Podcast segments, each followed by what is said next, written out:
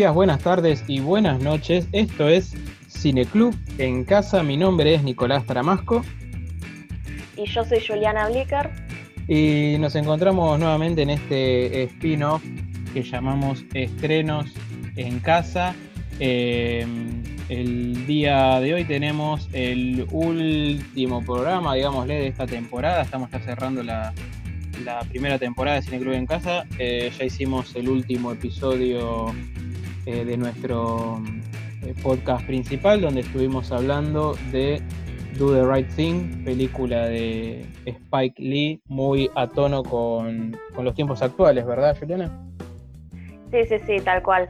Sí, una película eh, bastante recomendable para todo el que quiera profundizar un poco sobre el tema del conflicto racial, eh, la represión eh, policial y todo lo que tiene que ver con el tema del racismo en los Estados Unidos. Y bueno, también este, en este programa vamos a estar hablando sobre la última película justamente de, de Spiley, Cinco Sangres, Em, pero antes, ¿qué, tenemos para, poder decir en este último programa sobre la actualidad del cine? ¿Qué está pasando con los Oscars? Ah, bueno, tenemos la fecha de los Oscars 2000. Bueno, en realidad yo no termino de entender si es ya los del año que viene o los de este año, porque en realidad ya serían los del año que viene. Ya los de este año no se hicieron, no sé si van a contar las películas que se estrenaron el año pasado. Eh, pero bueno, la fecha de los Oscars ya directamente dijeron que va a ser el 25 de abril del 2021. Eh, y van a estar considerando películas, bueno, eso ya lo habíamos dicho, ¿no? Que se estrenaron en formato digital, digamos. Sí, en, realidad, bueno, sí, va a ser en formato digital. Porque igual no iban a ser este eh, año, iban a ser el año que viene sí o sí, siempre es el año siguiente. Porque este año que fue en enero o febrero, ¿no? siempre es en febrero. Claro. Hace años que es en febrero, pero bueno, esta vez lo postergaron eh, dos meses más. Eh, todas las premiaciones en realidad se fueron corriendo porque, bueno, los Golden Globes, qué sé yo, todo, todo toda la serie de premios que va antes de los Oscars y que ya nos anticipa quiénes van a ser los ganadores, eh, se fueron corriendo todas desde que los Oscars eh, avisaron de que cambiaban, cambiaban la fecha. Y sí, como decís vos, em, se van a tener en cuenta los estrenos de streaming, pero que ya tenían un estreno reservado en el cine y que no pudieron estrenarse debido a la pandemia. O sea, si era directamente para streaming, eh, no, no, ya no cae en esa ecuación.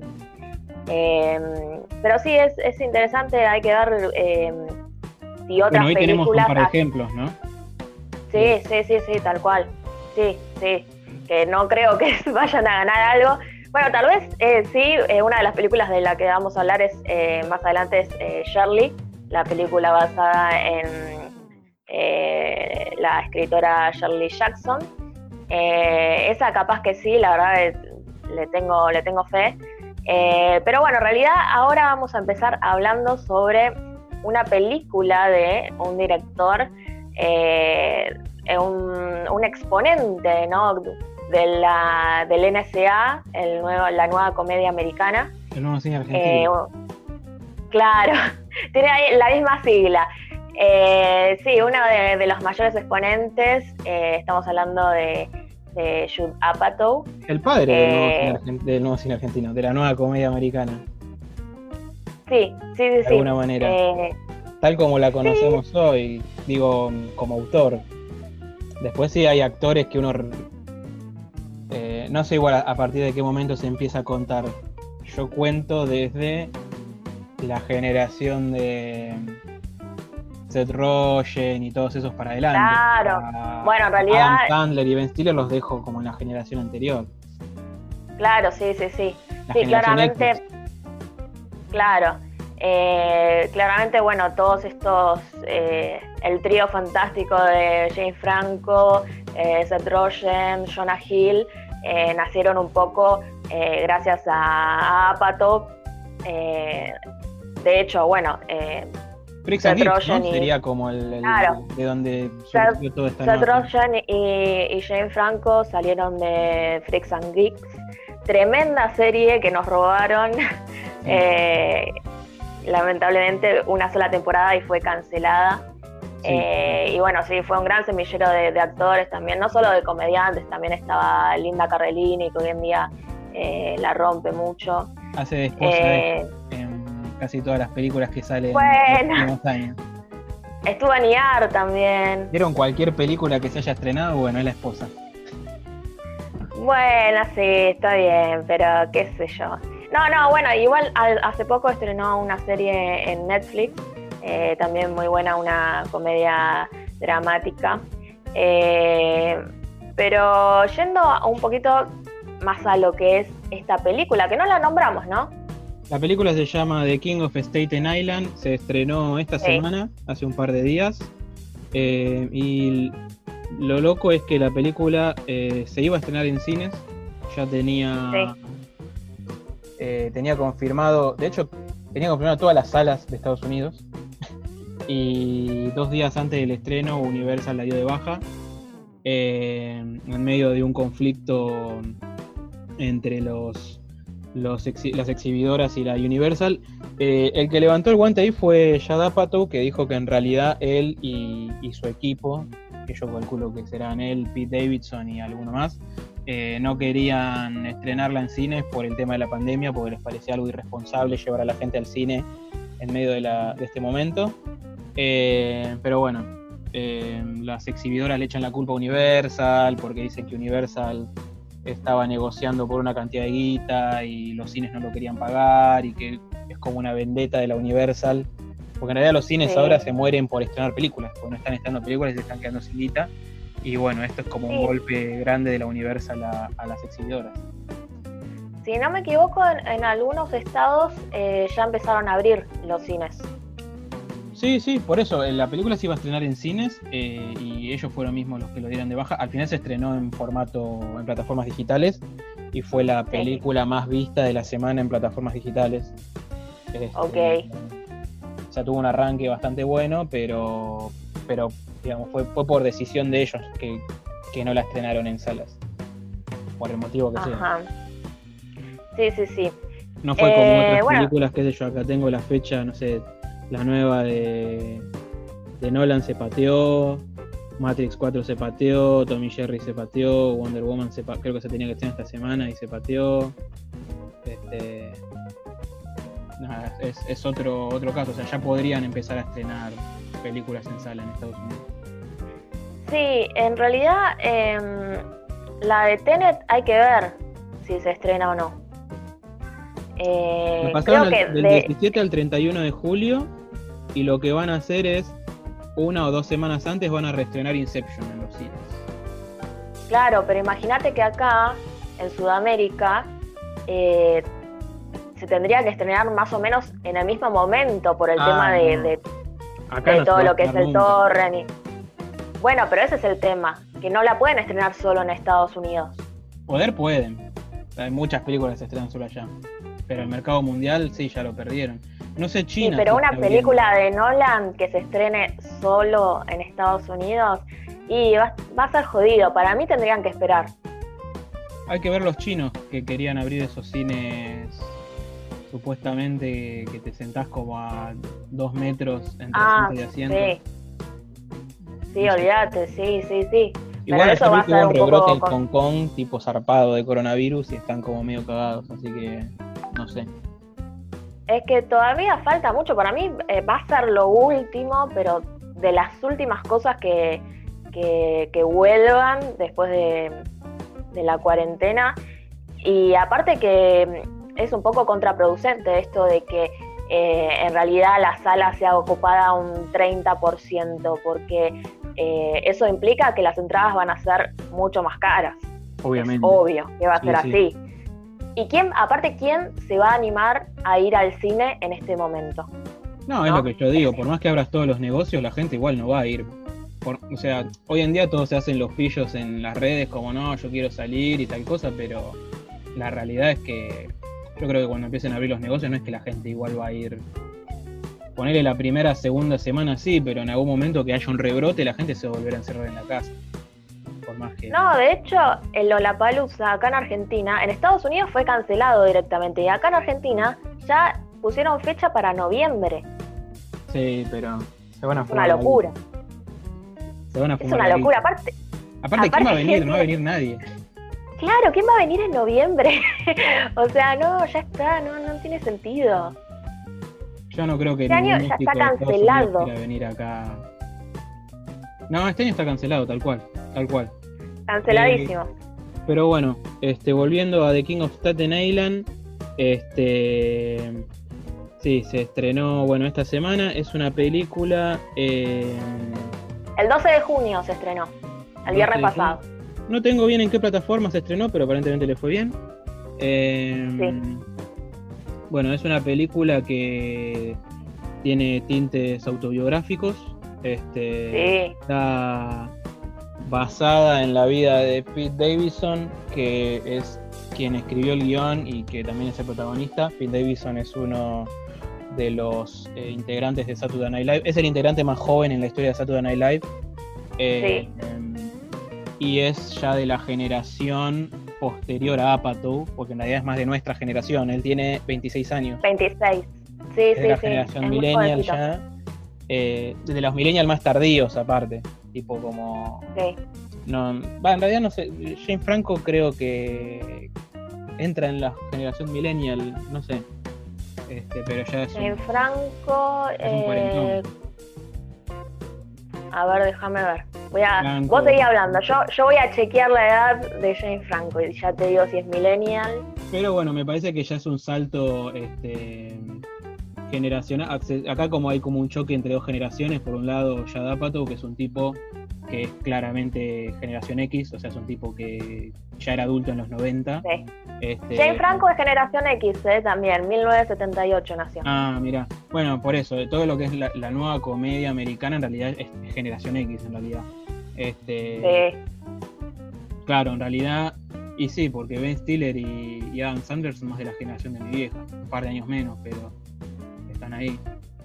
Bueno, pero Apatow, la carrera de Apatow eh, se, inició, no, no sé si se inició, pero tuvo como su boom eh, a partir de los 2000, sí, que sí. fue cuando lanzó, bueno, películas como Ligeramente Embarazada, Virgen a los 40, Pero apuntando a eh, esta generación, ¿no? Digo, eh, la Sí. gente de la edad de Steve Carrell, eh, Paul Rudd, Paul Rudd no parece, pero tiene 50 años.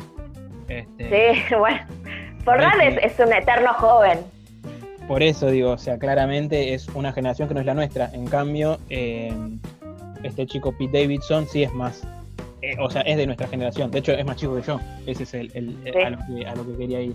Eh, es más chico que vos, de hecho, por un año. Este, sí, no, no, no hacía falta decirlo eso. no, bueno, pero digo La para que gente no, la gente no sabe nuestras edades, no, hace se- falta decirlo. Para que se entienda. Bueno, eh, esta película está basada en la vida de Pete Davidson. La trama es eh, sigue a, a este personaje interpretado por Pete Davidson, que es un chico que vive en Staten Island, eh, que es eh, aparentemente un es una localidad de Nueva York eh, que la hacen ver como que es un lugar eh, bastante decadente. eh, Sí, para lo que es Estados Unidos, ¿no? Para lo que es un lugar eh, blanco en Estados Unidos. Eh, y bueno, el chico es. su, su padre era bombero, murió cuando él tenía 7 años, murió en un incendio y un poco como de lo que. Es una película de personaje, ¿no? Sigue a este personaje que de alguna manera quedó como traumado en su vida eh, a partir de, de la muerte del padre cuando él era un niño. Y bueno, el chabón es como un gran perdedor que vive en la ca- tiene 24 años en la película, vive en la casa de la madre, se la pasa fumando marihuana, no tiene laburo, no terminó la escuela, es depresivo, ansioso, como un poco verbalmente violento también. Y bueno, como que su Sí. sueño es ser tatuador, pero tampoco tiene talento para tatuar. Este, y un poco que como que todo termina de estallar, digamos, cuando la madre empieza a salir con una nueva pareja que es también un bombero. Eso es como lo que lo, lo termina como de, de sacar al personaje este eh, y empieza a, mandársela. Y bueno, es un poco una historia de, crecimiento, ¿no? Sí. Sí, eh, expliquemos a la gente un poco que, por qué es cuasi biográfica, porque este chico, este comediante Pete Davidson, eh, tiene varios de los trastornos que tiene su personaje. Eh, el personaje de, es, de, es de Staten Island. Él es de Staten Island y de hecho actualmente eh, vive en la casa de la madre en el sótano, igual que en la película. De hecho no sé si realmente no es... Me, parece que es realmente la casa de él o, está basada en la casa de él, porque él, vive en el sótano de la madre y tiene también arcades y todo eso en, la, en donde él vive. Sí, no tengo idea si fue grabado ahí mismo, pero eh, sacando eso de lado, eh, Pete Davidson eh, tiene trastornos de, salud, tuvo depresión, intento de suicidio, tuvo problemas con las drogas. Sí. Hoy en día, bueno, toma, eh, consume marihuana medicinal por los trastornos, algunos trastornos que tiene. Y su padre también fue bombero y eh, justamente falleció cuando él era chico durante el 11 de septiembre.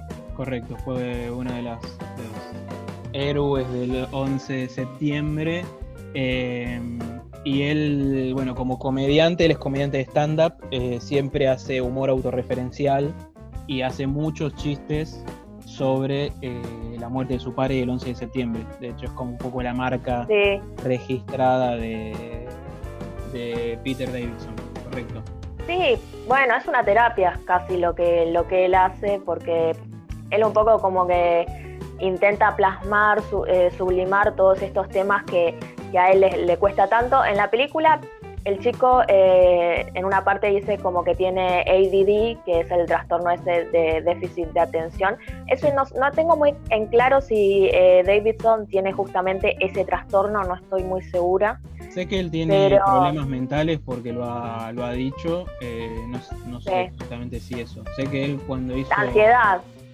Sí, él hizo rehabilitación tres meses y como que le dijeron que el problema de él no era la droga, sino que tenía problemas en la cabeza y Y tiene la enfermedad de Crohn también, que él la nombra que es una enfermedad intestinal, que él la nombra medio en chiste en la película. Sí, también, eh, también, bueno, eh, como en la película, lo que dijiste, ¿no? Que fuma mucha marihuana, tiene algo con... En, la película estaba eh, jugando al Mortal Kombat y él es como el vocero de Mortal Kombat en Estados Unidos. Este, bueno, los tatuajes son. Todos los tatuajes que tiene el cuerpo son sus tatuajes reales. Eh, sí, de hecho, él tiene tatuada la placa de bombero del padre fallecido. Sí, sí, sí. Este, y eh, la música de la película, eh, el tema con el que empieza la película es un tema de Kid Cudi eh, que de hecho tiene, hay varios temas de Kid Cudi en la película y él es un fanático obsesivo con Kid Cudi, o sea, lo, lo ama y todo el tiempo, eh, en todas las entrevistas que hace, hace referencias al chabón. Y creo que todo, la mayoría de los temas de, de Kid Cudi que aparecen en la película son de un disco que se llama Manos de Moon, que para Pete Davidson es como el mejor disco de la historia, una cosa así. El chabón está muy obsesionado con ese, con ese músico. Eh, y de hecho, el abuelo de Pete Davidson actúa, es, eh, creo que es el que hace el abuelo de él en, la, en el casamiento. Ah, mira. Y una de las enfermeras, eh, porque la madre de él es enfermera y el personaje que hace Marisa Tomei, que hace la madre de su personaje en la película, también es enfermera. la madre real de él actúa también haciendo enfermera en la película. En el casamiento no, en la fiesta de graduación. En la fiesta de graduación, perdón, sí, no, en la fiesta de graduación de la hermana. De la hermana, porque bueno, la hermana está eh, terminó el secundario y está por irse a la universidad. La hermana la interpreta eh, Maud Apatow, que es la hija de Apatow. Sí, la hija de Apatow. Eh, sí, y él tiene un problema con eso porque, bueno, como que de alguna manera bastardea bastante a la hermana por haber terminado el, el colegio, pero un poco porque él sabe que él es el perdedor que no pudo, que no le da, o él considera que no le da la cabeza para estudiar, entonces como que bastardea bastante a la hermana con esto de que se va a ir a la universidad y eso, pero en realidad, la realidad es que él está como orgulloso de ella, pasa que él, eh, es como medio, medio sorete para hablar con la gente, digamos.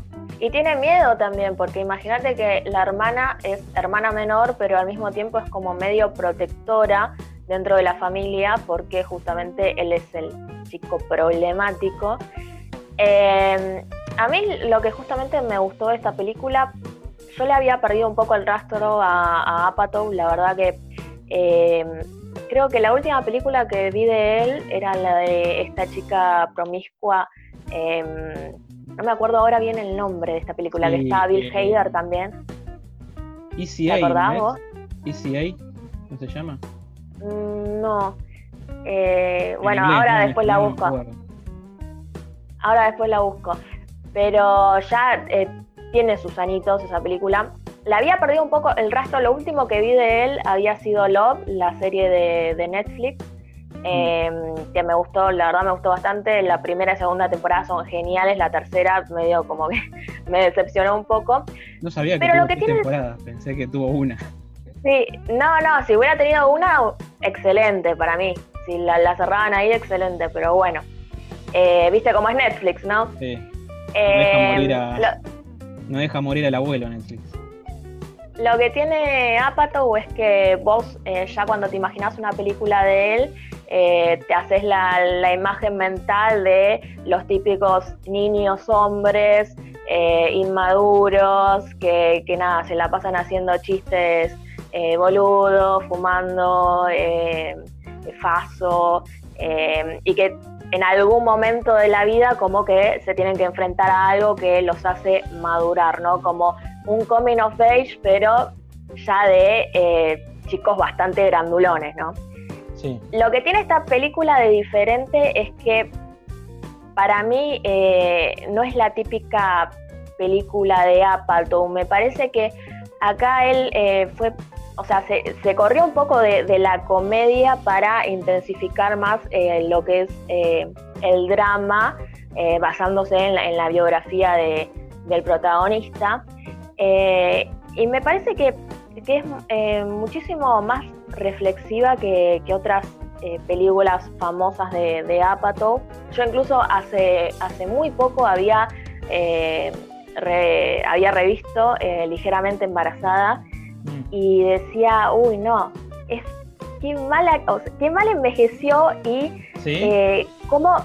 Sí, no, pero aparte me pasaba que viste que en su momento cuando veías esas películas decían, ah, Seth Rogen es un genio, este, te cagas de la risa.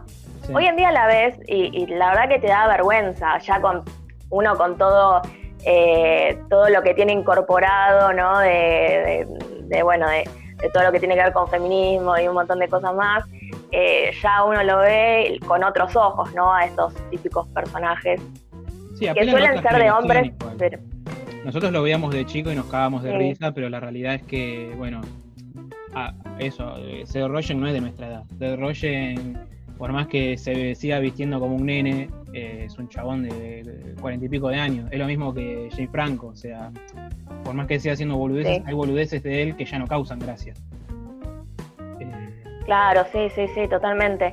Eh, pero en este caso me parece que el personaje de, Davidson em, no sé si es inmaduro, no sé si le pondría ese calificativo. Es de otra eh, generación, es un millennial, para mí eh, habla de una generación, sí, de una generación distinta. y me parece que a mí me gusta igual Apatow como escribe. Tendría que volver a ver las películas viejas, pero Funny People me parece una gran película. Eh, sí que, es, un, es más un drama que una comedia. Creo que es la más cercana que vi de él a, esta película, a The King of Staten Island. Eh, pero me parece que se nota que. O sea, se nota la escritura de Apatow también, el estilo, pero se nota que hay mucho de Pete Davidson en la escritura. Eh, se nota que está escrito por alguien de otra generación. Hay chistes que yo no sé si Apatow los podría hacer, porque no sé si los entendería. No, no sé, igual es, eh, es un guion coescrito, también Apato metió mano ahí. Eh, sí, sí, no, es que se nota eso, pero digo, es como un Apato más... Eh, se nota que está escrito por alguien de otra generación, habla de otra generación, o sea, por ahí Apatow se nota más cuando aparecen los personajes más grandes, como el personaje de Rey. que es este el novio de, la madre del personaje de Pete Davidson, que lo interpreta este actor que ahora no me acuerdo el nombre, pero que es el que hace del traidor en Matrix. Eh, que es también un bombero y es un chabón que es más de la generación de Apatow y es más un personaje. Ese, personaje y el de, el de Tomei podrían ser más personajes de una película de Apatow. Sí, Bill Barr es el que vos decís. Sí, Bill Barr, exacto. Sí, sí, sí. Em, ay, no lo habíamos nombrado a Marisa Tomei, a la hermosura de Marisa Tomei. Que la, madre de Pete dijo, al fin, al fin soy sexy, dijo, cuando vio la, película. Igual eh, se parece, ¿eh? tiene un aire. Sí, sí, sí, sí. Em, pero volviendo un poquito a, este tema de, por qué para mí es diferente a otras películas de Apatow, me parece que acá no se busca ese típico chiste de, ay, mira, soy inmaduro, eh, soy re gracioso, eh, me junto con los pibes a jugar a la play y fumar marihuana todo el día, esta es mi vida, la paso genial, mis, mis papás me mantienen. O sea, me parece que no apunta a eso como el chiste, sino mm. como que es un poco la limitación que tiene este chabón porque sufre de distintos eh, trastornos. Y además el tema de que es un pibe que creció sin un padre y creció con la figura imaginaria de que el padre es un héroe. Entonces es alguien que vos nunca vas a llegar a superar, porque la, la madre, un poco como que al tener el santuario y todo eso, como que lo tiene súper idealizado al padre. Y mm, de hecho, él cuando se junta en la estación de bomberos con los ex compañeros del padre, les dice, me gusta hablar con ustedes porque ustedes lo humanizan a mi viejo. Y aparte él se siente más una oveja negra porque parece como que el padre era un chabón súper... Eh, era el típico héroe, era un héroe, era... Claro, ¿y cómo superas eso? ¿Entendés? Es como que ya directamente antes de empezar te rendís, decís, no, yo nunca voy a llegar a ser un tipo así, decís, ya está, ni lo intento. Y, es un poco lo que pasa con esta generación, con la nuestra, ¿no? Que un poco caemos en ese tema de la comparación. Yo siempre digo, y eso que a mí me cuesta un montón, caes en la comparación, perdés, vas a perder siempre. Eh, más porque a esta altura siempre están estas, estas cosas, eh, este imaginario social de que a los 18 tenés que terminar el secundario, empezar una carrera, a los 20 y pico te tenés que estar recibiendo y a los 30 ya tenés que estar en una relación estable, viviendo solo eh, y mm, empezando a formar una familia. Y es como que, ¿quién, ¿quién pone esos términos? ¿Quién, ¿Dónde está escrito que tiene que ser así? Pero aparte hoy en día es imposible, o sea, es imposible justamente claro, bueno, más allá de anterior, pues la generación anterior ya cambió las reglas, o sea, eh, me parece que volviendo a lo que decías de los personajes de Apatow, estos tipos son, no sé, Virgen a los 40. El otro día volví a ver un cachito de Virgen a los 40. Y en Virgen a los 40 era gracioso esos personajes porque me parece que en esa época, en los 2000, ver un grupo de cuarentones que, se, que juegan a la play y fuman porro era como algo nuevo y rebelde, ¿no? Como, ay, mirá estos que son tipos cuarentones eh, portándose como, como niños, ponele. Eh, y en realidad eran tipos que laburaban en un frávega, este, nada, tenían vidas súper normales y lo único que hacían era fumar porro y jugar a la PlayStation. Eso era como lo más alocado que hacían. Eh, y por eso era como gracioso. Y me parece como que en nuestra generación ya es diferente, porque el trabajo formal ya es algo muy complicado. Este, tener una casa es algo súper complicado. tener una, las mecánicas de las relaciones cambiaron totalmente, todo eso ya no es gracioso, ya es como la vida normal. Eh, de que más allá de, las limitaciones de. O sea, ya, no es gracioso, es, un problema, porque es. Eh, y me parece que pasa justamente eso, es como un personaje como el de Pete Davidson. Eh, si, si ve a la generación anterior, puede decir, ok, yo no, soy como, como, quiero ser como esos, pero no puedo, pero la realidad es que la generación anterior, la generación de Apatow, ya cambió las reglas. Eh, o sea, ellos son los que pusieron de moda fumar porro, jugar a la Play y tener un trabajo freelance. Eh, claro, sí, sí, sí, tal cual. Pero aparte, más allá de las limitaciones económicas que hoy en día nos impiden hacer una vida así, a la mayoría, em, me parece que está un poco el tema de qué elige cada uno, ¿no? Porque lo que te decía yo de las imposiciones sociales, eh, capaz que vos no querés eso. O sea, claramente este pibe, del, protagonista, no quiere ir a la universidad, no quiere, eh, no le interesa eh, hacer una vida como, no sé, como la que, piensa hacer la hermana, claro, no quiere seguir esa dirección, quiere hacer otra cosa el chabón.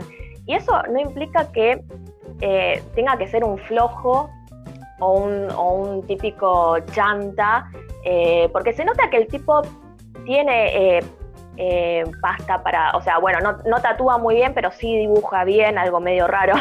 Pero eh, al mismo tiempo, bueno, tiene perspectivas como medio, viste, medio raras, porque quiere hacer como un, tiene el sueño de poner un restaurante de, tatuajes, eh, como perspectivas como muy alucinadas, ¿no? Alucinatorias. pero claramente me parece que es es algo dramático en este sentido, no es un chiste, no es una joda que, el pibe no pueda em, salir de su casa, eh, qué sé yo. Eh, una me, parece... que nuestra generación tiene que yo no sé si la tenía la generación anterior. O por ahí no, yo creo de que manera diferente. No, yo creo que justamente es como el meme de los perritos, ¿viste? que está, por un lado, el, típico chabón de los 70, 80 haciéndose el fortachón y del otro lado el perrito llorando diciendo, ay, no, tengo ansiedad, mamá, vení, protégeme. Los trastornos de ansiedad existieron siempre. El tema es que eh, antes la masculinidad frágil no, no te permitía poder exteriorizar esto y tenías que reprimirlo porque tenías que ser el hombre que llevaba el pan a la casa, era así.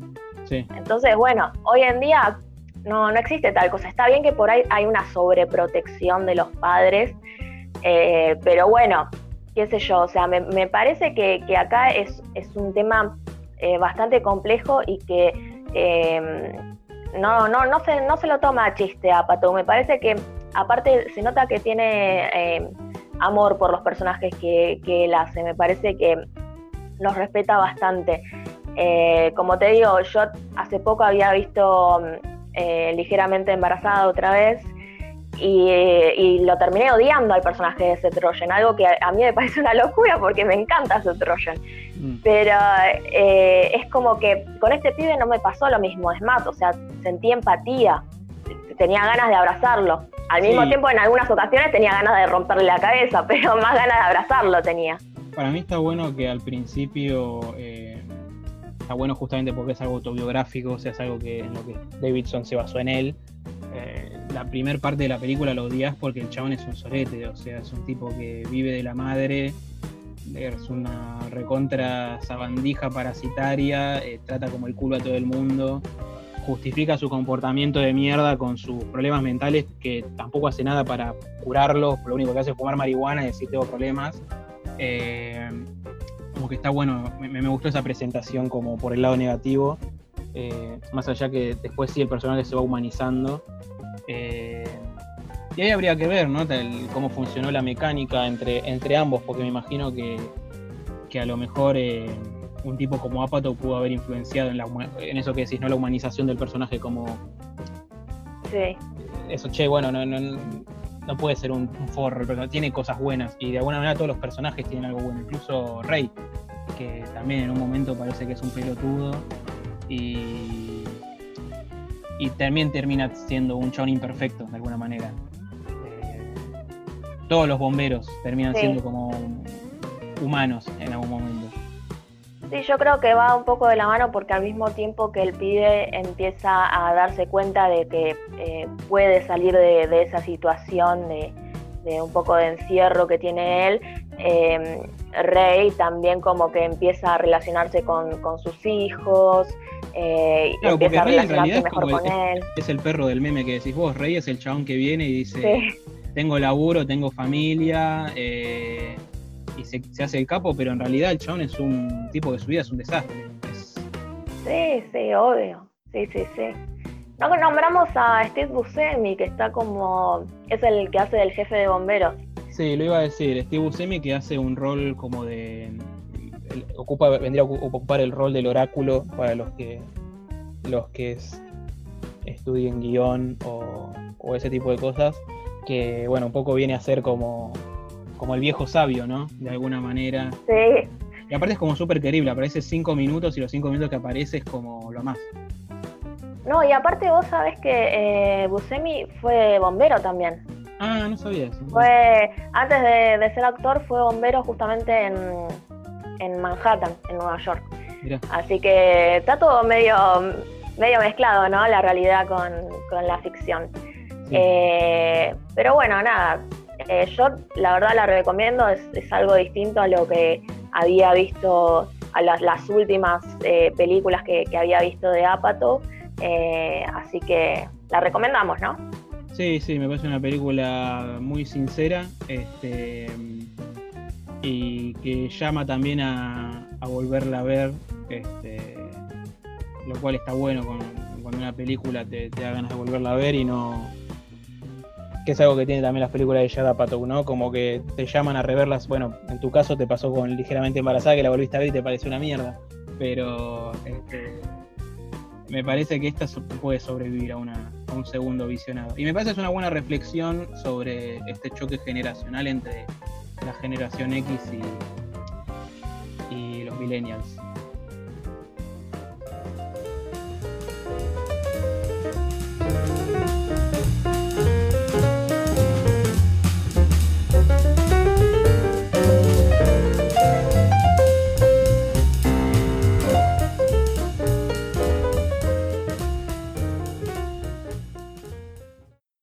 Bueno, vamos con la segunda película, segundo estreno de esta semana. en esta ocasión, una película que se estrenó en Netflix, pero que creo que no era la idea original que se estrenara en Netflix. No estoy, no estoy muy seguro cómo era esa movida. Estamos hablando de eh, The Five Bloods eh, o Cinco Sangres, eh, película dirigida por Spike Lee, de quien estuvimos hablando en el último programa de Cineclub en Casa estuvimos hablando de Do the Right Thing y bueno, en el medio de este contexto tan picante que hay con, el Black Lives Matter y todo eso, Spike Lee sacó esta, esta película.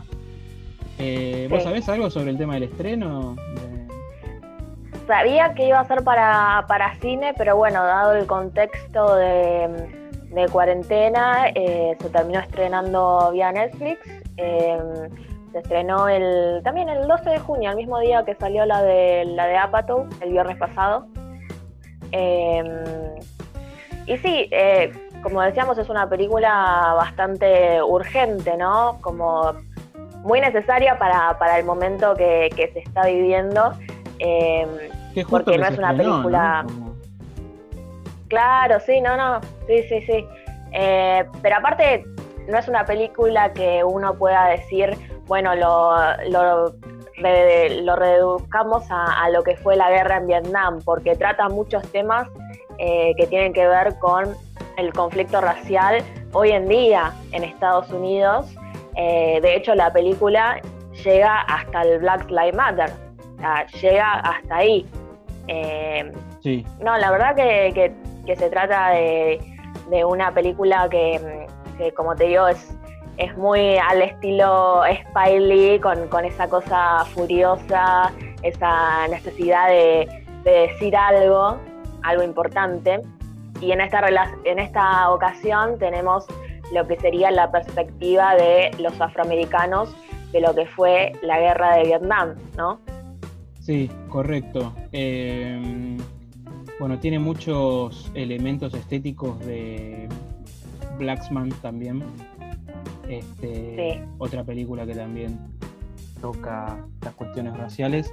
Eh, sí, eh, es interesante porque por ahí en la mayoría de las películas bélicas sobre Vietnam siempre tenés al personaje, al soldado negro. Este, eh, los casos más conocidos, el personaje que hace Lawrence Fishburne en Apocalipsis Now o Buba en este, Forrest Gump, o sin ir más lejos y cambiando de género, los personajes eh, de la película Tropic Thunder, la película de Ben Stiller, que se mofa sobre el cine justamente de la Segunda Guerra Mundial, donde ponen a un blanco haciendo de negro, este, como es Robert Downey Jr. Este, siempre está como el, personaje negro del, comando, que en general siempre está representado como otro más del grupo. Y un poco acá Spike Lee me parece como que lo que quiere hacer es como mostrar que, que el negro no era uno más del grupo con los soldados blancos, sino que eh, seguía siendo discriminado, ¿no? Seguía siendo un marginado dentro de la propia, de la propia guerra. Es que sí, obviamente fueron utilizados. Eh, de hecho, bueno, los vietnamitas hoy en día los siguen llamando como el tío San Negro a los afroamericanos, pero en realidad ellos fueron enviados a la guerra como carne de cañón, porque iban al frente, eran los que iban ahí a, agarrar la bomba, ¿no? Era como que, eh, sí, fueron, fueron puestos ahí, eh, y aparte que fueron a luchar por una libertad que ellos nunca tuvieron y que les fue arrebatada por el país al que ellos van a defender, ¿no? Sí, tiene una cuestión muy documental la película, ¿no? Eh, o sea, si bien es de ficción, eh, se nota que lo que le interesa a, a, Spike Lee, por lo menos en la primera parte de la película, eh, es dar una especie de clase de historia sobre, sobre la historia negra relacionada con lo que es Vietnam hay mucho material. Bueno, un poco este recurso que ella había, ya había usado en, Blackman, que en realidad ya un poquito ya había empezado a usar en Do the Right Thing, de, mezclar con fotos, videos, documentales. Eh, de hecho, bueno, lo que pasa, sí, con Haz lo correcto es que creo que tenía esa cosa como más natural, que no se notaba tanto. Entonces, como que uno hoy en día dice, bueno, Spy Lee, panfletario, ¿no? Pero, a ver, si panfletario, ¿en qué sentido? Porque haz lo correcto también, o sea, te baja línea todo el tiempo, pero, pero bien, digamos, o sea, es como que... Me parece que cuando uno ve una película de Spike Lee sabe que está viendo un producto específico, que es, a ver, Spike Lee nunca fue, tiene otro tipo de películas, pero digo, en, general cuando ves una película de Spike Lee esperas una película eh, panfletaria de alguna manera, si lo quieres decir así, eh, una película que hable sobre el racismo, sobre la historia negra en Estados Unidos. Me parece que el objetivo que tiene Spike Lee como director, y no es algo que él lo esconda, es eh, enseñar la historia negra a los negros de Estados Unidos y, y a su vez a los blancos como exponerles un poco eh, sí, lo que es el racismo, lo que es la desigualdad, lo que son los, eh, los privilegios blancos. Hipocresía. Sí, aparte de, bueno, sí, es un tipo que eh, saca estadísticas, tira un par de estadísticas en la película sobre la cantidad de, en un momento dice que los, negros eran el 11% de la población de Estados Unidos y el 35% de los soldados eran negros. esto de que los mandaban primero al frente a ellos antes que a los blancos qué sé yo, no, no, no esconde eh, sus, sus objetivos eh, Spike Lee. Y, bueno, y es parte de su estilo, es parte de su estilo. De hecho, bueno, la película arranca con, con este fragmento de video bastante conocido donde eh, Muhammad Ali explica por qué se niega a ir a Vietnam. y bueno, y sigue con... hay mucho material de video, de Sí, sí, sí, la, narrativa intercala todo el tiempo con, fotos y material de archivo de más que nada, bueno, de la década del 60 y el 70. Eh, aparece Martin Luther King también. Eh, una de las fotos más impactantes quizás fue eh, la de los, los bebés asesinados, los bebés vietnamitas que mm. fueron asesinados en My Life. Sí, también tiene mucho material documental de, Vietnam bastante fuerte, o sea, sin censura, eh, sobre los desastres que hicieron los americanos allá. Eh, es una doble reflexión también, ¿no? Como, bueno, o sea, sobre, sobre lo que los blancos le hicieron a los negros y sobre lo que Estados Unidos le hizo a, a los vietnamitas. Este, pero bueno, qué sé yo, es el cine de él y aparte no te está inventando nada, o sea, es bastante... Eh, el tipo te está mostrando el video literal de lo que pasó. También en un momento muestra este cuadro de, un negro que fue el primer muerto en la, en la revolución de Estados Unidos, una cosa así. Eh, también dice como que el primer caído en la lucha de la independencia fue un negro y muestran como que están linchando a un negro en un cuadro. Este, qué sé yo. Sí, es, es el cine de él. Sí, sí, sí, sí, sí. Eh, no, la verdad que me parece que esta película eh, seguramente para muchos no, sea ni ahí la mejor de Spy Lee, pero me parece que, abarca una multiplicidad de, temas y de géneros que, es impresionante. Em, hay, hay mucho, esta cosa de, mixtura que por un momento es comedia, por otro drama, tragedia, pasas a la aventura y a la acción. Eh, hay mucha, mucho de eso, ¿no? Eh, sí, contémosle un poco la, trama, ¿no? Eh, a quienes no lo hayan visto. Es la historia de un escuadrón que se llamaban los Cinco Sangres, que eran cinco afroamericanos, eh, que el que era como el líder de, estos cinco, que lo interpreta Chadwick Boseman o algo así, el actor que hace de Pantera Negra, este, y que se llamaba Storming, Storming Form, ¿era el nombre del personaje? Este. Eh. Bueno, este personaje muere, es el único de los cinco que muere en la guerra. Los otros cuatro, ya viejos en el presente, deciden viajar a Vietnam, internarse en la selva para buscar eh, el cuerpo de, su amigo y poder repatriarlo. Y bueno, en el medio empiezan a haber un par de giros de tuerca porque durante la guerra pasaron otras cosas este, y bueno, se termina convirtiendo en una especie de, búsqueda del tesoro, digamos, ¿no? Sí, sí, Es una trama también bastante típica de muchas películas, solo no recuerdo los nombres, pero hay varias películas de la Segunda Guerra Mundial que es eh, americanos encuentran un tesoro nazi y toda la aventura para robar el tesoro nazi. Bueno, acá es medio lo mismo, es como la aventura que tienen ellos para eh, rescatar un tesoro que encontraron durante la guerra de Vietnam. Sí, sí, sí. Sí, y mm, me gustó mucho también, em, más allá de las temáticas que abarca, que, son muchísimas, la verdad. Em, me parece que, en lo que es el aspecto técnico, la verdad eh, me, pareció espectacular. Tiene unos planos, la verdad, eh, buenísimos, sobre todo cuando están en la selva.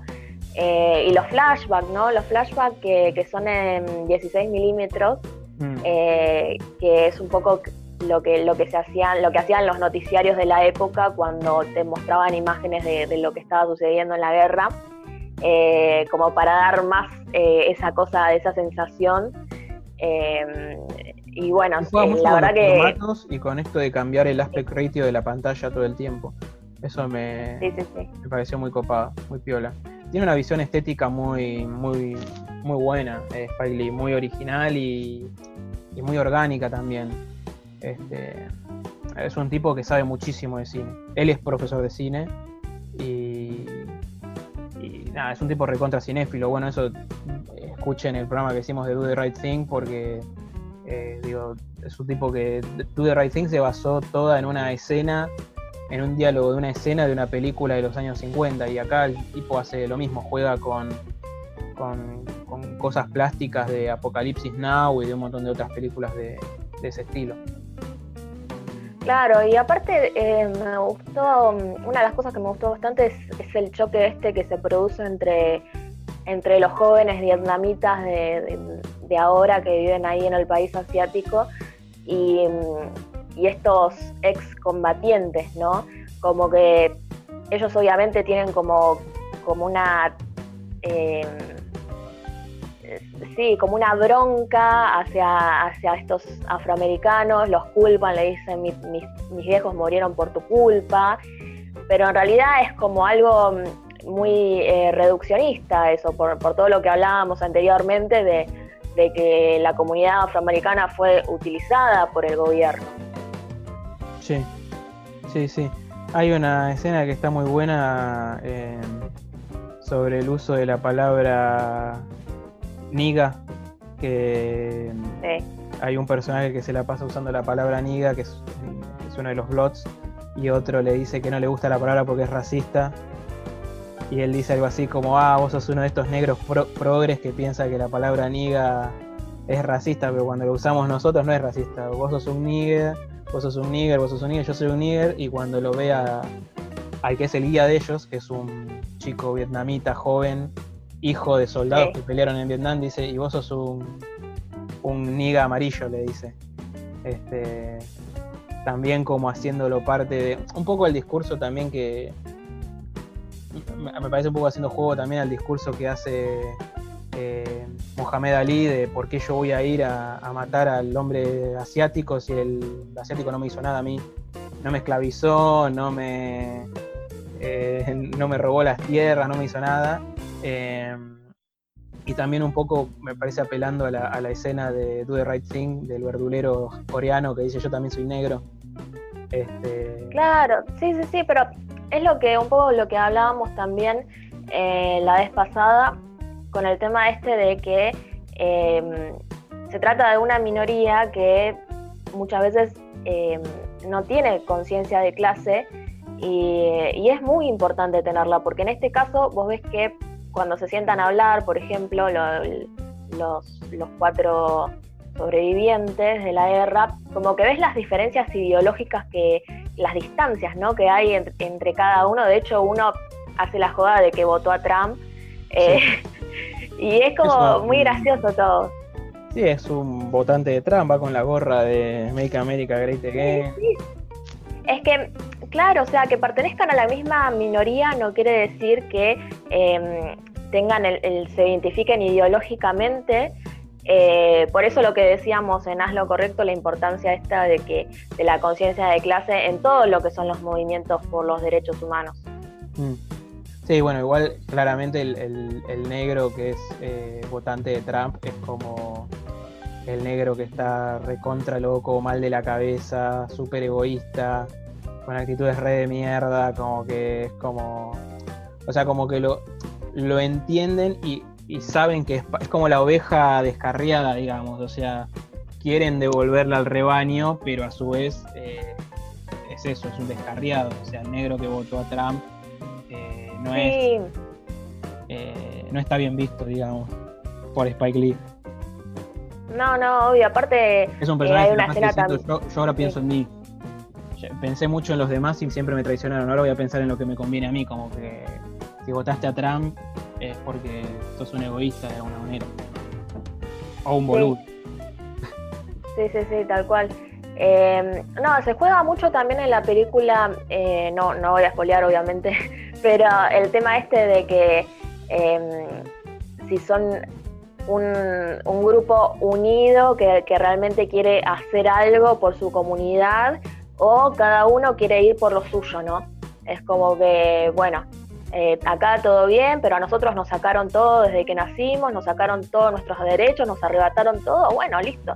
Ahora esto es para cada uno, em, no tengo por qué yo ser, qué sé yo, el, Robin Hood de, los negros. Eh, pasa, pasa un poco eso, ¿no? Sí, sí. Me gusta la simbología esta de que la gorra de Trump vaya pasando de cabeza en cabeza por personajes que tienen alguna connotación negativa en algún momento de la película. Eh, sí. Terminar en, en el que sería como el villano, digamos, de la película. Eh, es que Spike es muy, es muy complejo a la hora de construir los personajes, porque como hablábamos la vez pasada en, en Haz lo Correcto, él, él podría elegir eh, un estereotipo ¿no? de, afroamericano, o mostrarlo como víctima, eh, qué sé yo, o mostrarle el otro lado. él te muestra todo. Él eh, elige mostrarte todo un, ¿cómo puedo decir? Todo un crisol de, personalidades. Sí, sí, sí, es un director complejo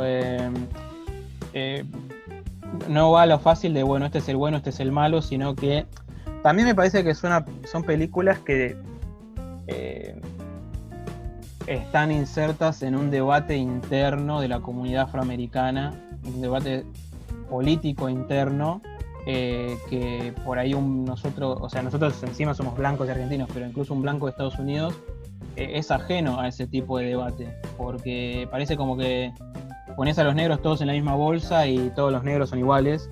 Y en realidad, que yo, es como, es como el feminismo, o sea, hay 20.000 aristas son cosas súper complejas, tenés que ver todo en su contexto, eh, no es lo mismo, en el feminismo no es lo mismo la postura que va a tener la feminista de Recoleta que la feminista de la Villa 31, porque son dos contextos y dos universos eh, diferentes y tienen urgencias diferentes, y lo mismo pasa con, con, el, con el negro, ¿no? O sea, no.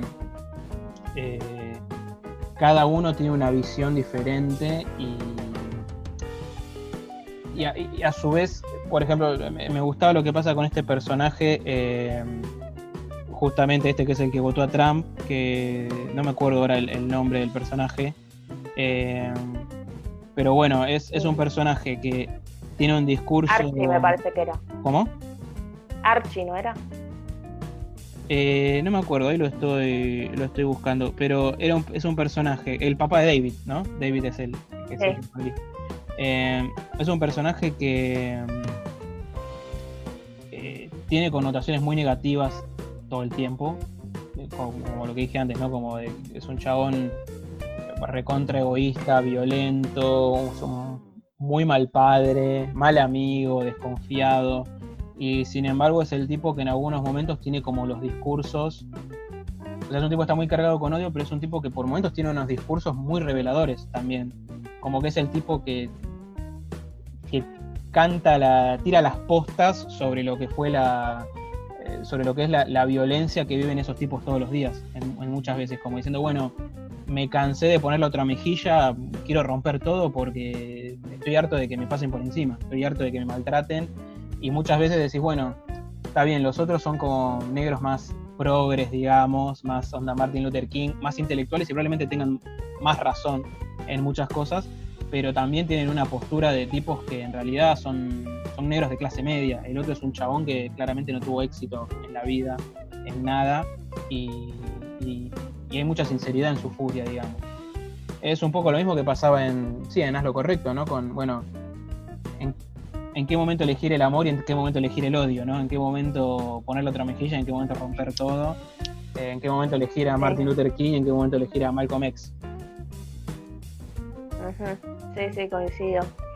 Em, otra cosa también interesante es esta escena, eh, este flashback em, que te muestra, bueno, uno de los personajes, eh, una mujer vietnamita, eh, que después se vuelve un personaje muy importante en la trama, em, hablando en, en, la radio y hablándole a los afroamericanos en Vietnam, de alguna forma para tratar de convencerlos de que se pongan eh, de su parte, ¿no? Como diciendo, somos minoría y minoría, vamos, vamos a hacerlos cagar a, los que realmente eh, nos están arrebatando todo. Esa, escena me, pareció espectacular. Sí, eh, Paul se llamaba el personaje. Sí, el que hace del Rolindo. Sí, sí, sí. Muy, muy bien ese personaje la escena en, la que rompe la cuarta pared con ese discurso, y aparte cómo termina esa escena, ¿no? Con la mano ahí arriba, eh, no, me encantó. la, verdad me, me... En realidad, bueno, el, el cine de Spiley rompe la cuarta pared todo el tiempo. Sí. Pero en esta, en esta escena en particular, eh, la verdad me, me conmovió, me, me, gustó mucho. Sí, sí, por eso decía, ¿no? que es el chabón que elige a ese personaje que tiene actitudes re nefastas para tirar una, uno de los monólogos más poderosos de, la película, ¿no? Donde dice, bueno, eh, el gobierno intentó matarme tres veces en Vietnam, pero no van a poder matarme porque no van a poner conmigo, un poco como diciendo, bueno, como las ideas no mueren, ¿no? Como ese puño, como, bueno, a mí no me van a poder escribir nunca porque yo soy una idea, soy algo que está más allá de, mí. Eh, sí, Sí, y me hizo acordar un poco lo que vos decías de, cómo los vietnamitas eh, trataban de poner a los negros de su lado con eh, una de las escenas de Watchmen de la serie, que los ah, alemanes tiran panfletos dirigidos a los soldados negros diciendo en su país a los negros los persiguen, los matan, nosotros los alemanes no tenemos nada en contra de ustedes. Este, o sea, no, tenemos, nuestro problema es con, con su gobierno y con los americanos blancos. Con ustedes no tenemos ningún problema. Este, un discurso que, nada, bastante repetido y, también es como el discurso que termina como abriéndole la cabeza al personaje eh, de Watchmen que después va a terminar siendo eh, uno de los personajes principales de la serie, ¿no? Uno de los que inicia el, el boom de los superhéroes, digamos, en, el universo. Sí. Este, pero bueno, es un discurso parecido, ¿no? Como, bueno, el, enemigo de mi enemigo eh, no, es mi enemigo, qué sé yo, es como... Tampoco es mi amigo, pero como eh, está ahí, qué sé yo. Me quedé pensando si a Spy Lee le habrá gustado Watchmen. Ah, sería interesante ver qué... Porque viste que a Spy Lee, cuando hace otro... Eh, una película sobre el conflicto racial no le gusta nada. Cuando le hace Tarantino, más que nada. Eh, sí, bueno, Tarantino tuvo el tema con, con Django, que bueno. él dice que. bueno, a los que le gustaron Greenwood, ahí tenemos un problema, un problemón. Igual yo, a ver, tampoco vamos a ponerlo a Spy Lee como, bueno, el intocable, el, único que puede hablar sobre, sobre este tema, la única voz autorizada. A mí, de hecho, eh, lo hablábamos la semana pasada, me parece, me decepcionó bastante cuando leí que en una de las críticas que le hacían por el infiltrado del clan, porque hacía quedar bien a la policía, él le dice, bueno, pero hay policías buenos también. Y como que vos decís, ese Spy Lee, o sea, sos un activista de hace un montón de años, uno de los activistas más importantes, eh, y das ese, esa respuesta clase mediera de la típica policías buenos y policías malos. No, flaco, o sea, estamos hablando de, una institución podrida, no, no, tiene que ver con... sus películas, ¿no? Es como... Sí. Es como sería un personaje tipo, un, eh, eso, un afroamericano clase mediero defendiendo a la policía en, en los riots eh, me gustaría saber qué piensa ahora de la policía. Aparte, un, término, sí, una expresión bastante desatinada teniendo en cuenta lo que está pasando ahora en Estados Unidos con, con el tema de, los asesinos, que encima todos los días aparece un video nuevo. Ahora hace poco mataron a un chico que era hijo de argentinos allá. Eh, en California mataron a otro hace poco.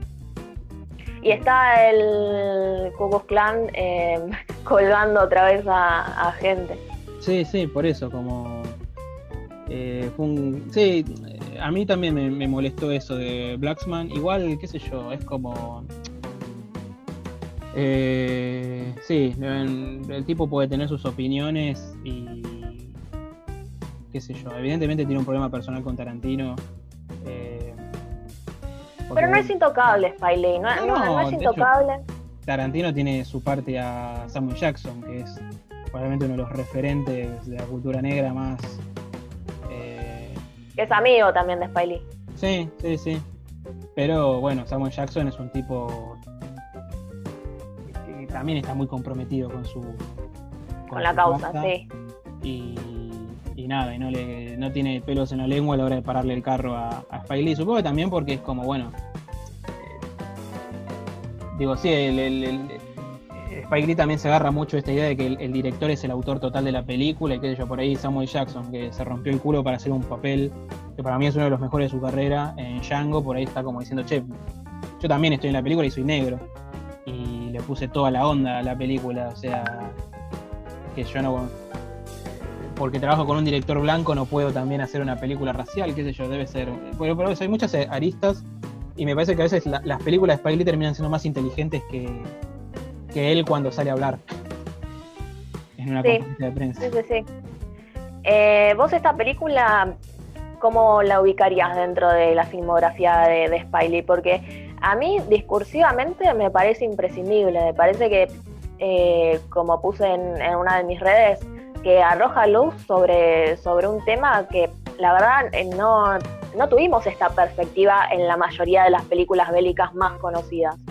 No, no, a mí también me parece una película importantísima eh, para, para entender un poco algo tan complejo como lo que está pasando ahora en Estados Unidos, porque bueno, después de todo viene todo de ahí.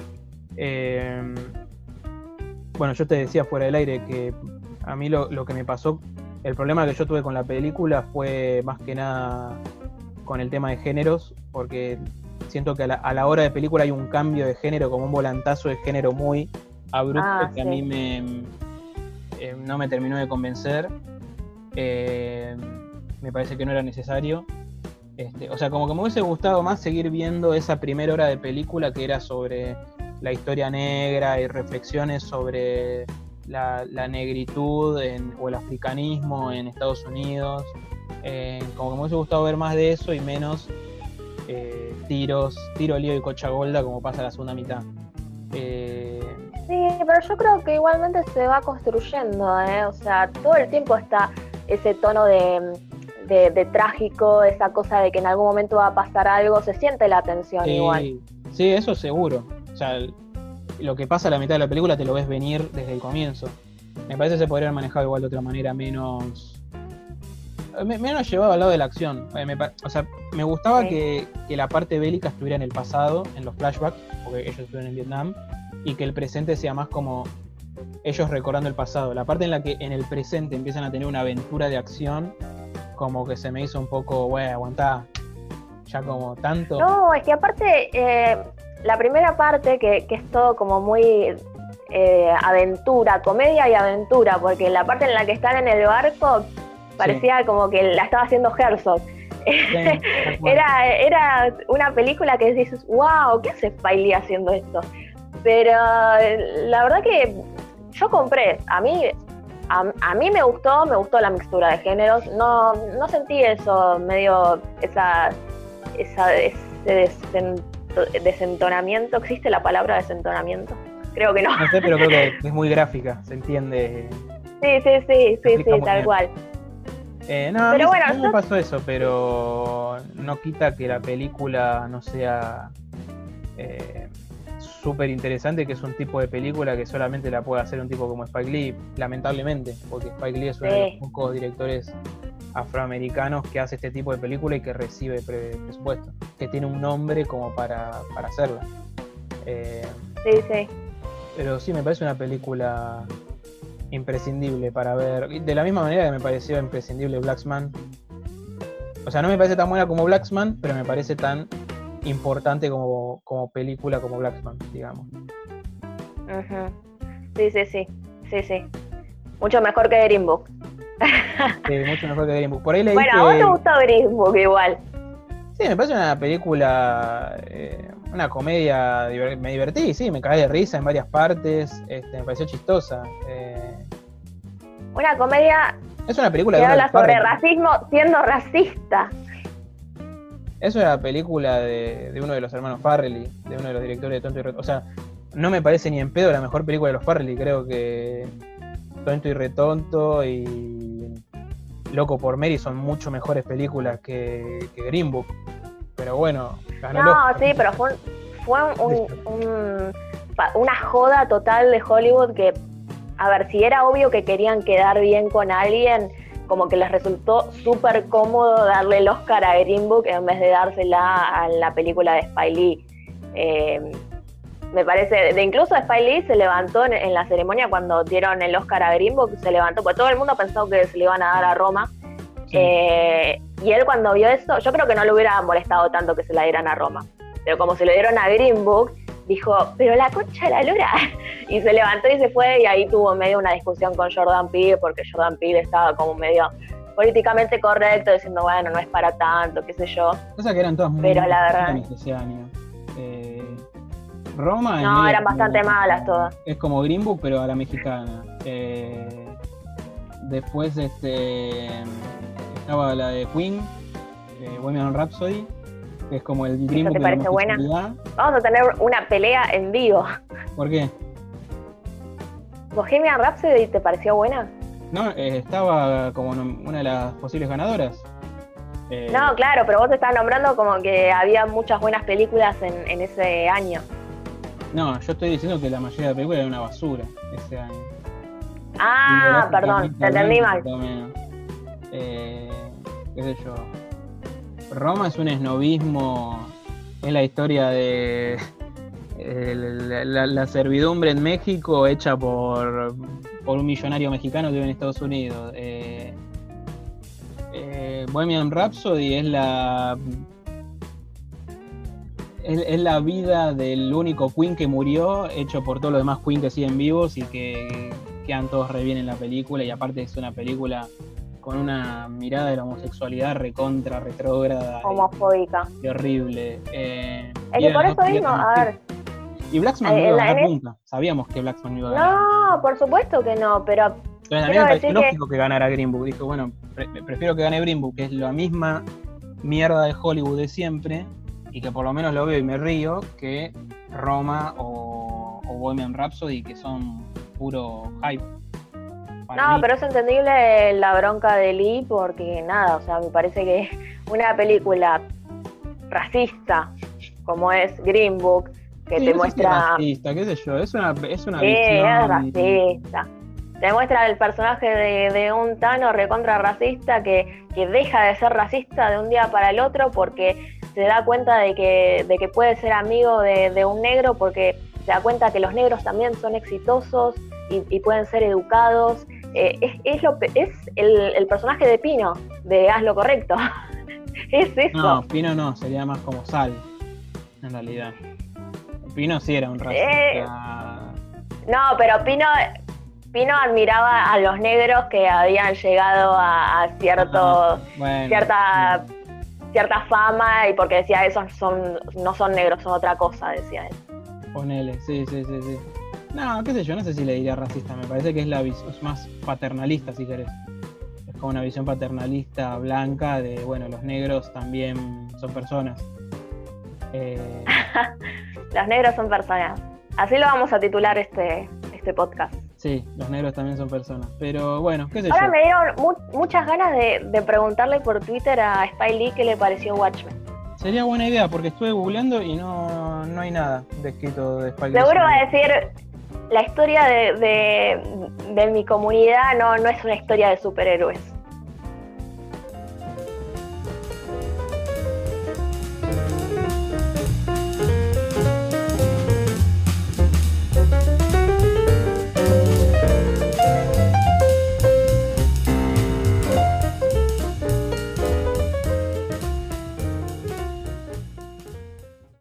Tercer y último bloque de este estrenos en casa de la semana, cerrando nuestra primera temporada de podcasts.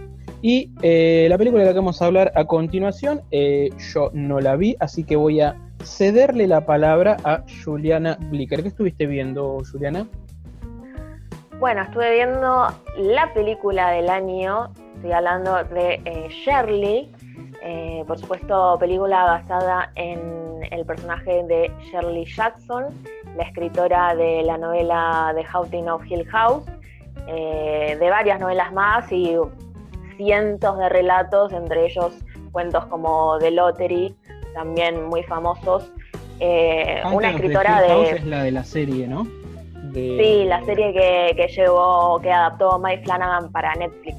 Sí, y tiene una versión en película también medio Sí, sí, de los 90 con Liam Neeson y y Owen Wilson. Sí, que supuestamente va a haber segunda temporada de, The Haunting of Hill House. pero eh, como no terminó la novela ya. Sí, sí, la terminó, pero van a hacer como algo antológico, no sé, ¿viste esas cosas que se le ocurre a Netflix? Para seguir robando. Claro, por supuesto. Igual me cae muy bien Flanagan, así que por mí yo le, doy el saco para que se lo ponga. sí. Pero bueno, volviendo a, Shirley, esta película que está eh, basada en la novela homónima de 2014 de la escritora Susan Scar Marrell, eh, narra un poco el, proceso de escritura de eh, Huntsman, que fue la novela que ella escribió en 1951, una novela inspirada en la desaparición de una estudiante universitaria llamada Paula, eh, que era estudiante del eh, Bennington College eh, de Vermont, la Universidad de Artes exclusiva para mujeres, donde daba clases su marido, Stanley Hyman, que era crítico literario. y bueno, la película está protagonizada por la enorme Elizabeth Moss, que ya tiene un máster en hacer estos personajes feministas, eh, también muy resiliente. que existe, Elizabeth Moss? No sé, no lo sé, pero creo que, a ver, me pasa a mí que, me, mm, me es muy fácil empatizar con ella, ¿no? porque además se pone en papeles como muy crudos y, tiene esa cosa, yo tengo un amigo que me dice, me cuesta verla por, la cara que tiene. Yo le digo, justamente eso es lo que me gusta a mí, que, que no sea la típica... Eh, cara bonita, cuerpo flaquito. Es una mina como eh, eh, muy normal, ¿no? Como que no es fácil empatizar con ella. Sí, podría ser una piba que conozcas en el laburo o en la facultad tranquilamente. Claro, y para esta película inclusive em, se afea, no sé si afea es la palabra que podría decir, pero como que se la ve em, más vieja todavía eh, porque bueno, se mete un poco en este personaje que tuvo muchísimos problemas. Eh, es, una escritora que murió muy joven, murió a los 48 años. Eh, tenía diversos... perdón, buscando la biografía de ella, los títulos que estuvo haciendo los últimos años, hizo Top of the Lake, que es una serie muy feminista. Bueno, de la criada, el cuento de la criada, claro. Es como mega feminista. Mad Men. Eh, Mad Men, eh, El hombre invisible. Claro, sí, ahí está genial. Ah, y es la ex esposa de Fred Armisen, increíble. increíble. Sí. Robó bien eh, Fred con la cara que tiene. Este... no, bueno, pero a mí me encanta, la verdad, me parece que por ahí quedó medio encasillada Elizabeth con, con estos personajes pero la verdad es que los interpreta muy bien, o sea, son todos personajes como súper resilientes, eh, que siempre están, viste, eh, ahí combatiendo, eh, combatiendo al enemigo. ¿Te la puedo cagar, Elizabeth? ¿Te, la puedo cagar Elizabeth Moss? es cientóloga. Sí, ya sabía, es, de, la iglesia de... Sí, sí, sí, la de la iglesia de Tom Cruise. Sí, exactamente. no sé si Tom Cruise sigue siendo cienciólogo. Eh, Me parece que. No sé si, sigue siendo. Y él es, él es su propio dios, Tom Cruise. Yo sé que en una época se decía que Travolta lo había. Eh... Travolta era, sí, era de la cienciología, sí, también. No, no, que lo había involucrado a Tom Cruise y también se decía que bueno que tenían una relación ellos dos medios Sí, supuestamente decía que sí, que eran tenían una relación homosexual y que en la cienciología los estaban curando, supuestamente. Ah, claro, porque ellos son eh, homofóbicos, los de la cienciología. Jason Lee, amigo de, de Chasing Amy, también es cienciólogo. Mucha gente que su carrera fracasó estrepitosamente desde que entró la cienciología, la verdad que no. Por ahora Elizabeth Moss viene muy bien, igual.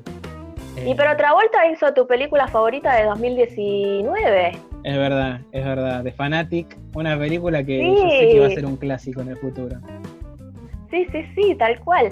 ¿Cómo nos fuimos a esto? No lo sé. Pero yo voy a retomar la película de, Shirley porque este thriller dramático, eh, semi-biográfico, porque bueno, está basada en una novela, pero también hay mucho de, de lo que fue esta etapa, mucho, mucha cosa real de lo que fue Em, el proceso de escritura, como decía, de, de, Hansman, la novela de la segunda novela de, de Shirley Jackson. Eh, y bueno, la película empieza un poco cuando eh, dos, jóvenes eh, van a vivir a la casa de, Stanley y de Shirley, porque bueno, uno, el chico, el, chico de la pareja, Fred, es como el ayudante de cátedra de, de Stanley y eh, como ellos viven bueno en Vermont en una zona medio rural y donde cerca de donde está la universidad y ellos son de, otro lugar eh, se van a pasar una temporada como hasta que termine el cuatrimestre una cosa así. No en realidad más más tiempo. Hasta, que termine la cursada. Eh, se dice que, Stanley Hyman tenía esa cosa de, invitar a, gente a quedarse en la casa, cosa que, que Shirley Jackson odiaba porque ya tenía varios problemas mentales.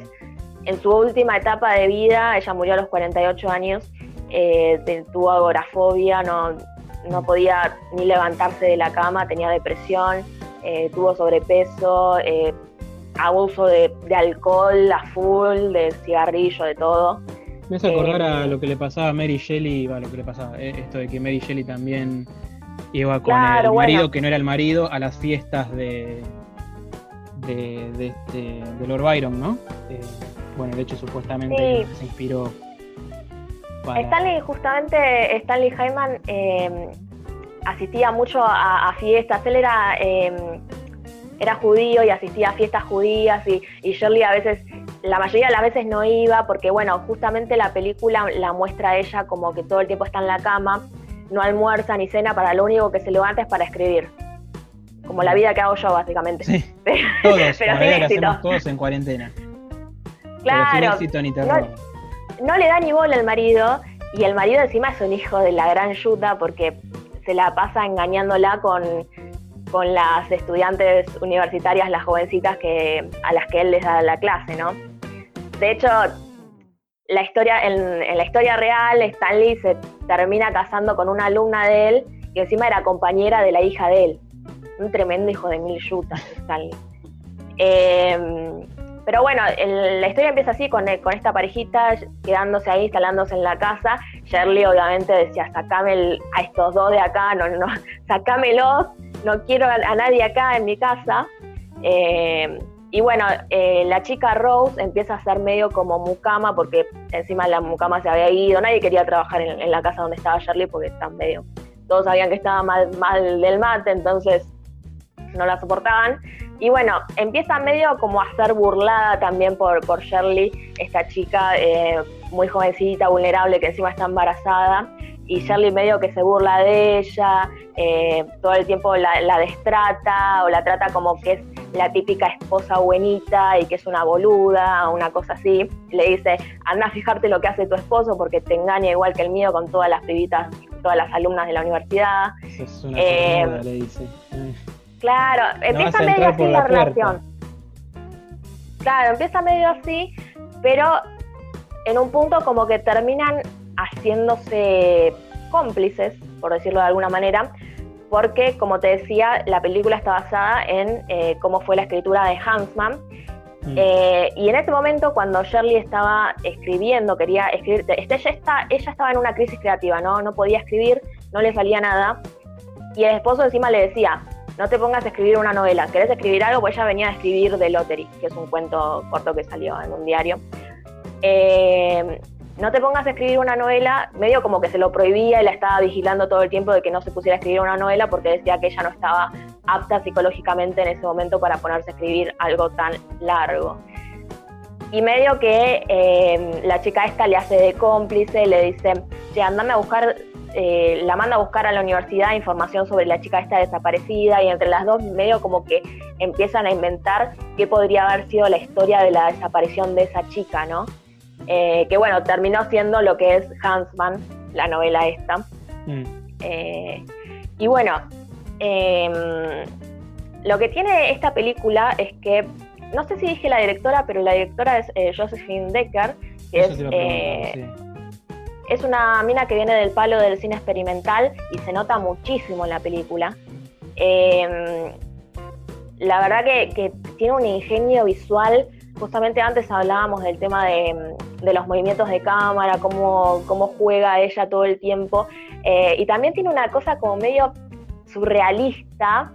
Eh, hay unas escenas en el, en el bosque, justamente porque la historia de la chica desaparecía, desaparece en el bosque, es una universitaria que desaparece en el bosque, que a mí me hace acordar mucho a, Picnic at eh, Hanging Rock, la película de, de Peter Weir, no sé si la viste. No, no, no. Eh, bueno, también trata un Picnic at Hanging Rock. Ah, mira, no, ni idea. Que está basada en una novela también. Mira. Eh, y bueno, tiene muchos elementos surrealistas. Eh, y aparte también se mezcla un poco con lo que es em, la historia de Shirley, porque ella decía que era bruja también. Ella decía que tenía habilidades para la brujería. Y, y bueno, todo esto obviamente hoy en día es fácil relacionar brujas con feminismo, ¿no? Eh, toda esta trama, esta, estos tres personajes de, Shirley, Rose y Paula, que es la chica desaparecida, como que se terminan uniendo en algún punto contra las injusticias eh, discriminatorias machistas de esa época. Estamos hablando de 1950, eh, sí, fines de, de la década del 40 principios de la década del 50. Mm. Em, no, la verdad, a mí em, me encantó. Aparte, la película está toda narrada desde la perspectiva de Rose. Es genial, me encanta eh, toda la, tensión que se produce todo el tiempo. Se tratan muchos temas eh, feministas en la película y no de forma literal, ¿no? Eso está bueno que, que juegue un poco con eso. Eh, la película además la, la produjo Martín Scorsese. Ah, mira. Un dato de color. Eh, y bueno, no, la verdad para mí eh, me, encantó, era una película que estaba esperando hace mucho. por suerte Juan Carlos Torrent se puso la 10 y hace una semanita más o menos apareció el Torrent de, de Shirley. Ahora ya están todos lados igual. Sí, sabes que eh, en Nueva Zelanda, no sé por qué metí la fecha en Nueva Zelanda, pero se estrenó el 16 eh, de. No, se estrena el 16 de julio. O sea, todavía ah, está. Todavía está estrenándose, digamos, la película en el mundo, digamos. ¿Vos decís en cines? Sí, cines o no me aclara acá, formato digital puede ser también, no sé cómo se estrenó esta película. Ok. Eh, sí, no, la verdad a mí me encantó, yo no conocía mucho de la historia de, Shirley Jackson, para, ser sincera. Eh, sé que había influenciado mucho a Stephen King, eh, eso la nombra bastante a ella, eh, porque aparte es una mina que llevó el, terror adentro del hogar, ¿no? Las historias de ella eran todas adentro de la casa, como era un terror más doméstico, ¿no? Cosas que te podían pasar, bueno, The Haunting of Hill House eh, mezcla todo lo que es el dramatismo de, la familia a través de los años con todo ese tema fantasmal, ¿no? Mm. Eh, la casa en realidad es, una alegoría de otra cosa. Em, no, la verdad que, me encantó y aparte tiene, la, historia de ella es, es, muy, es muy interesante. Em, aparte se juega mucho esto también de, de la crisis creativa y viste que hay un imaginario colectivo que dice que los artistas, los escritores, generalmente cuando están peor de la cabeza es cuando mejor escriben, ¿no? Sí, un poco se dice eso, eh, no sé si están así igual, eh, pero bueno, Shirley sí tenía problemas importantes, pienso, no sé, en Silvia Plath también, eh, otra gran escritora, gran poetisa que, que bueno, terminó, no terminó bien. Em, pero la verdad no, eh, me, gustó y aparte me, gustó el personaje que hace acá Elizabeth Moss porque es un personaje que realmente te da miedo. Te da miedo, se, siente eh, la tensión todo el tiempo. Es un personaje inteligente, complejo. Em, la verdad que, para mí es, una de las grandes películas del año. Así que si pueden, dense una vuelta por este thriller súper perturbador con toques de cine experimental que la van a pasar muy, pero muy bien.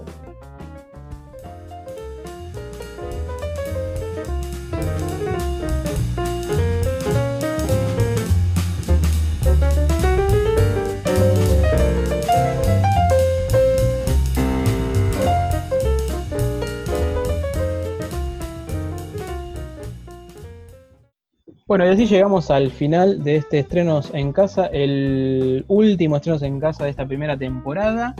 Eh, recuerden que pueden escuchar los capítulos viejos y ponerse al día, pueden escuchar el último episodio que hicimos de Cineclub en casa también, que es eh, sobre Do the Right Thing, película de Spike Lee. ¿Algo que quieras decirle a nuestro público para la próxima temporada? Fue un verdadero placer compartir con vos este podcast Estoy para que mande los créditos, ¿no? Sí. los títulos. títulos. Eh, nada, me encantó ser tu Cristina Pérez em, de izquierda, así que nada. ¿Y Espero que. Sí, sí, obvio. La leo todos los días yo. Obviamente. Aprendí el mejor. Así que. Eh, no, la verdad que la, pasé muy bien haciendo esto. Seguramente vamos a seguir haciendo cosas, vamos a subir especiales, eh, algo vamos a hacer porque no podemos quedarnos quietos si no eh, morimos. Mm. Eh, yo sí, tranquilamente podría, podría ahora estar durmiendo una siesta, así que, pero yo sé que vos no. Entonces vamos a seguir haciendo cosas y la segunda temporada esperemos que ya cuando empiece podamos estar juntos para hacerlo juntos físicamente, porque la verdad es muy complicado hacerlo por Zoom, nos pisamos a veces porque no, es, jodido. Eh, aparte creo que... También, ¿no? Sí, sí, que ahora no cine. Bueno, no sé si... Yo esperaba empezar antes la segunda temporada. sí, sí, sí, sí, hay que ver. No, no, yo creo que... Para noviembre, si, si está la palusa, con más razón tienen que abrir los cines obviamente. ¿Vos, vos Por favor. a la palusa? Eh, sí, sí, sí, sí. Sí, yo, yo a los chorros les creo todo. Así que, bueno, nos despedimos. Será hasta la próxima temporada, ¿no? Hasta la próxima temporada. Nos despedimos. Mi nombre es Nicolás Taramasco.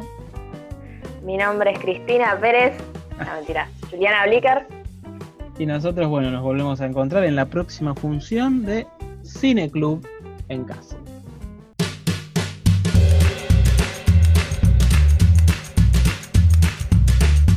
Esto fue Cineclub en casa. Recuerden que pueden seguirnos en Instagram, Twitter o mandarnos un mail a cineclubencasapodcast.gmail.com para enviarnos todas sus críticas, ideas u opiniones. También pueden escucharnos en Spotify y Ancho.